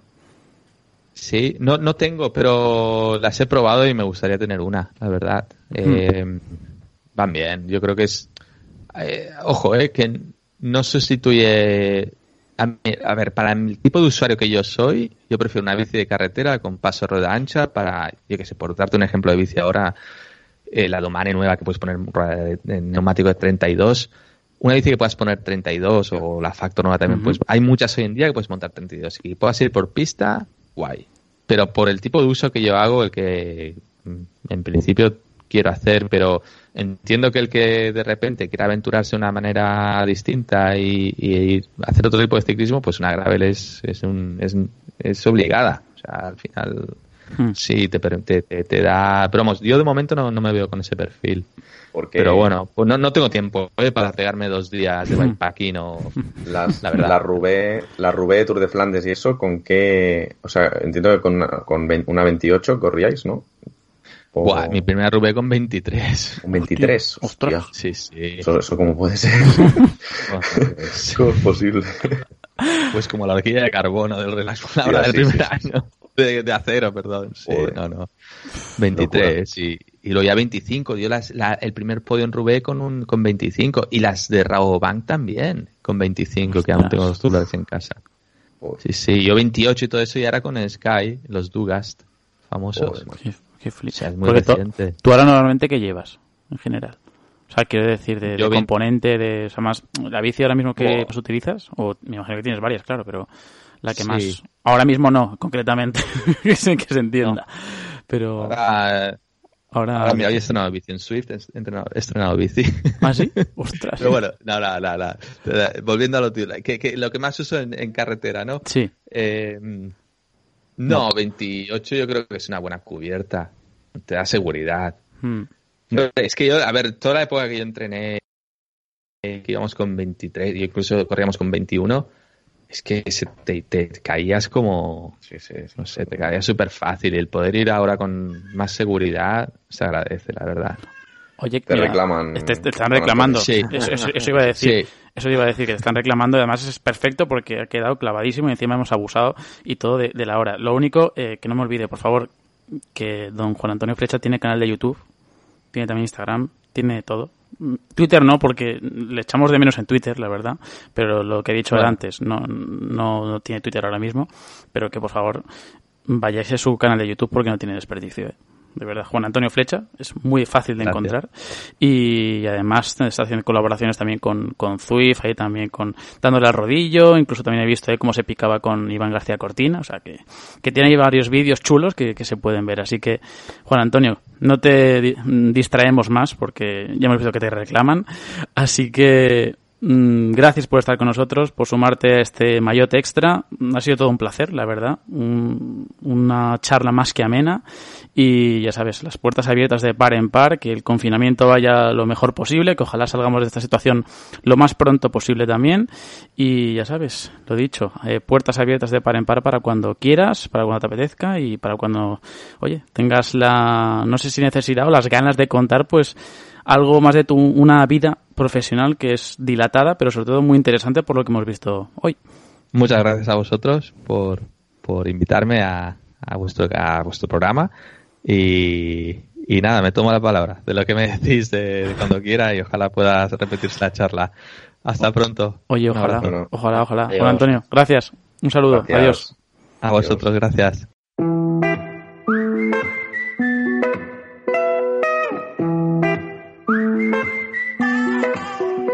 Sembra la fine del mondo, ma mi calma. Mi chiedono in che lingua sogno, che domanda. Le mie ex han fatto un gruppo e sulla chat si parla solo di me. Ti prendi gioco di me? Bella atmosfera. Bueno, pues ahí estaba, la visita de Juan Antonio Flecha, que yo creo que no ha dejado indiferente a nadie, ni siquiera tampoco a Gilbert, que mm, ha quedado claro, ¿eh? ha quedado claro David que, bueno, pues cada uno tiene su opinión, ¿no?, sobre los ciclistas, y yo creo que si has compartido carretera con ellos, pues mm, déjalas claras que lo que nosotros tenemos, la percepción que nosotros tenemos sobre los ciclistas, a veces nada tiene que ver con lo que, con lo que sienten ellos, ¿no? Y esto es lo, lo bueno de tener a un ex corredor que además está en los medios de comunicación, como es en Eurosport, y, que además es tan abierto y tan afable y, tan dicharachero, que es una sensación que a mí me ha dado de, alguien que ya digo, eh, tiene una trayectoria amplia, dilatada y además eh, plagada de, de grandes puestos y de grandes momentos contra corredores de la talla de Bonen o Cancellara. Yo creo que es un ciclista al que se ha infravalorado muchísimo. Puede que lo hayamos hecho nosotros también, bueno, nosotros dos seguro, eh, Eso ha sido al votar. Miguel, Pero Miguel, bueno, eh, eso estabais avisados que Miguel, lo iba a hacer. ya. feísimo, ¿eh? No, no, David, David, no me la esperaba, ¿eh? No, no, a- yo tampoco. avisadísimos ya. O sea, me parece era- lamentable. además, era una pregunta de un oyente, o sea, hay hay que... Bueno, que- ya, no, no la he leído. Pero no ha dicho ni el oyente, ¿te das cuenta? O sea, es que no lo ha dicho. No, eh, porque eres se así le, de se ruin. le va a hacer igual. Eres, eres así de ruin. Es lamentable. Pero Pero bueno, fijaos cómo él ha dicho, hombre, si es de la década, claro. Arroba, Sí, arro- hombre, por- ahí no he entrado y todo, hombre, hombre, Juan Antonio, pero iba justo, ¿eh? me han dado ganas de decirle. No me ha atrevido, no me ha atrevido. nada, eh, Pero me ha sorprendido mucho. ¿eh? Flecha, que al final no se lo he dicho, bueno, recuerdo, ya ves tú, en la primera etapa de montaña que yo fui a ver, que fue la de la Bola del Mundo, en la Vuelta 2012, y yo me conocía a todos los ciclistas. Y cuando pasó Flecha, le pe- me miró del grito que le pegué, macho, además que ya habían pasado todos los buenos, pues él, él iba descolgado y yo le pegué un grito a medio ¿Cómo? metro, pero en plan, ¡Flecha! tal, No sé. ¿cómo que todos miró, los buenos, Miguel? Además que tenía que subir la bola del mundo, ¿sabes? Estaba yo justo a los pies de la bola del mundo. Todos los buenos, Y no, todos los... diciendo, Tío, pero ¿por qué me gritas, hermano? Cállate. Cállate. Como, suele hacer, como suele hacer Miguel con nosotros. Pues, Más o menos, pero, pero efectivamente. Flecha, habría estado justificada una bofetada. sí, sí, sí. sí. Y, y- y, pues igual hubiese, hubiese, igual hubiese arreglado muchas cosas de la vida de Miguel. Sí. Una buena hostia de, de Juan Antonio Flecha. Que sí, sí, no, la verdad es que ha sido, yo creo que una charla muy amena, que la gente lo deje en los comentarios, que deje su like si le ha gustado el este Mayot Extra, que la verdad es que nos está gustando mucho hacerlo, eh, de momento Sí, teniendo a, a grandes protagonistas, algunos, ya digo, mm, bueno, pues eh, tardan, Eh. se aletarga un poquito más la conversación, otros que mm, despiertan buenas opiniones, otros que despiertan otras, pero al fin y al cabo, por ejemplo, con Alix, siendo honestos, ha habido comentarios positivos y comentarios menos positivos, vamos a decir. Pero Sí, sí.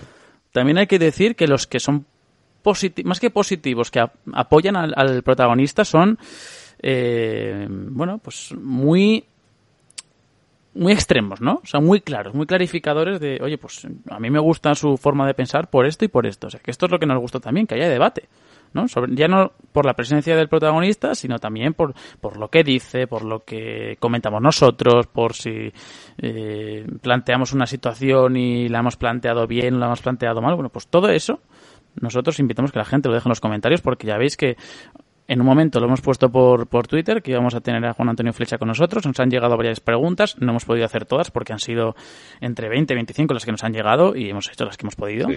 O bueno, Pero- al final se, ca- se acaban respondiendo. En el Sí, formato de eso. charla acaban saliendo temas y se acaban más o menos respondiendo. y hay que filtrarlas un poquillo. Entonces, eso es lo que hemos hecho y, y gracias también a la gente que nos ha enviado eso en un lapso de, de una hora, las 20-25 preguntas que si las llegamos a poner ayer, estamos grabando a viernes y esperamos tener este podcast el, el mismo viernes, pero si la llegamos a poner el jueves es que nos llegan un aluvión también de, de preguntas que hubiesen quedado fuera. Así que bueno, pues como con Carlos de Andrés también hicimos esa, esa práctica y, en- y también llegaron muchas preguntas y hicimos alguna que Sí. otra.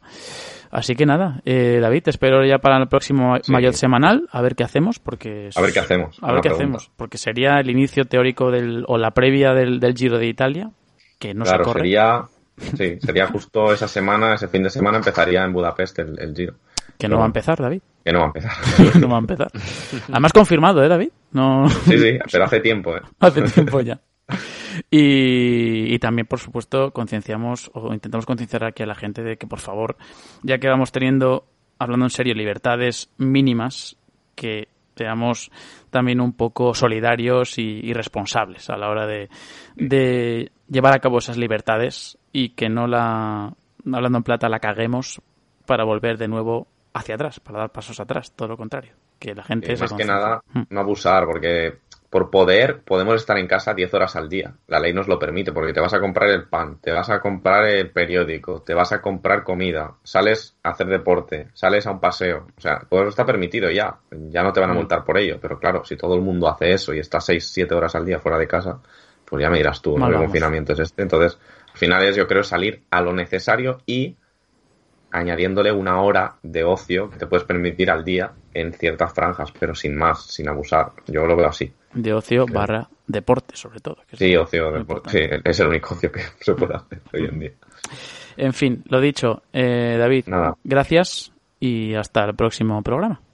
Hasta el próximo programa y decir que a medida que hemos ido avanzando la conversación con Flecha, yo creo que a Miguel, y a ti supongo nos ha pasado lo mismo, nos hemos ido dando- dando cuenta de a quién teníamos al otro lado del micro. O sea, cuando estaba contando anécdotas con Bonen y Cancelara, Es que se dice pronto. es que- Se dice pronto. Si es que no sé si este nivel se va a poder mantener mucho tiempo. es que es eso, es que estamos poniendo un nivel. O sea, ahora mismo la- las fases, vamos, vamos en plena desescalada también nosotros, ¿eh? Sí, sea, pero bueno, por lo menos vamos a intentar que si no traemos a personajes tan conocidos a nivel mediático o, o más bien que hayan hecho cosas grandes en lo suyo, ya sea en el periodismo, en el caso de los dos primeros, o en, o en el ciclismo profesional, que sea gente que dentro del mundillo nos pueda dar juego y que sea alegre, simpática, dinámica. Mm. Bueno, un poco hemos traído siempre a Fernando, ¿no? Con el ánimo ese de que sea uno más en el programa, pues Mm. un poco ese estilo. Ese estilo, sí, sí, es, que- es lo que buscamos. Al sí, final, yo creo que lo más importante aquí es entretener y, y que conocer a la otra persona, porque yo creo que no ha habido muchas ocasiones en las que se haya hecho una entrevista muy personal con Juan Antonio Flecha. Y esta es una. O sea, me, además, Sí. me ha dado la sensación de que hemos estado todos muy muy a gusto y además es- esa Que- es la finalidad también de este programa. Transmite una calma flecha, o Es increíble, sí, sí. será- Es un- pero transmite calma y tranquilidad, habla con ese mismo tono mm, casi todo el rato, pero es que te tiene enganchado, no te, no te, Se nota- no, sé, no te cansas, Eh, ¿sabes? las olas mm, van transitando por su cabeza de manera continuada. Se nota que es surfista. O surfero. Sí, sí, sí. O Sí, surfer.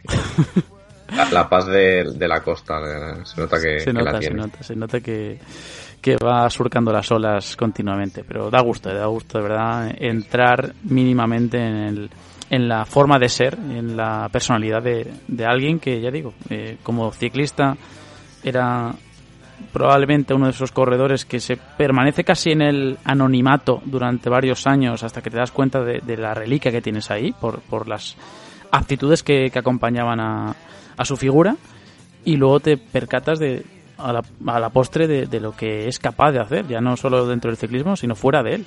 Porque ahora mismo, a nivel audiovisual, la verdad es que tiene un desarrollo brutal y no hemos incidido mucho, pero ya digo que es una de sus virtudes eh, más destacadas, el hecho de poder tener una imagen muy cuidada y sobre todo muy desarrollada, tanto en Eurosport como YouTube. Y insisto que ya no por, por hacer promoción, que también, que ya que está aquí, pues lo hacemos, sino también porque es recomendable ver sus vídeos, ver cómo, cómo hace las, las cosas, cómo, cómo los conforma, cómo los compone y, y el desarrollo que eso conlleva. O sea, el desarrollo ya no solo de su marca, de su imagen, sino también de explorar nuevos retos que él es lo que, lo que ha hecho. Así que nada, David, lo dicho, hasta el próximo y a ver qué es lo que surge. No lo sabemos, de verdad. O sea, Ah, no nos vemos en el próximo.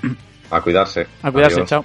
Se marcha David y también me despido de Miguel, que más o menos irá por la misma línea que, que David. Así que gracias a ti también y oye, pues una conversación más que amena con, con Juan Antonio Flecha. Sí, no, no, la verdad es que, joder, ya podían ser todos los ciclistas así, porque facilitaría mucho las cosas y al final no hace sino darle buena imagen a él, ¿no? Que de eso Mm. se trata, que a veces parece que son los ciclistas los que se tiran piedras contra su propio tejado, pero bueno, oye, que aquí Exacto. cada uno hace lo que cree pertinente y nada, pues eso. A ver si no se quejarán los oyentes de, de momento. Bueno, de Alix si alguno se queja, yo lo entiendo. Pero- Bueno, bueno, pero- pero no- no, eh, nos estamos esforzando, nos estamos esforzando que- para intentar mantener esto animado, así que, así que nada, Claro eh, a seguir eso, a seguir una semanita menos ya y Ese es el objetivo. nada, Ese es el objetivo, a entretener, como siempre, como tú bien dices. Miguel, gracias, un saludo, adiós. Hasta luego, adiós. Se marcha Miguel y como siempre decimos, les ha hablado Juan Martínez Clavijo con los comentarios de Juan Antonio Flecha, ya sabéis, de David García y de Miguel Triviño. Oye, ya os lo hemos dicho, concienciados, responsables, solidarios y sobre todo sin abusar de las libertades que vamos teniendo. A pedalear, que la vida son dos días. Adiós, un saludo.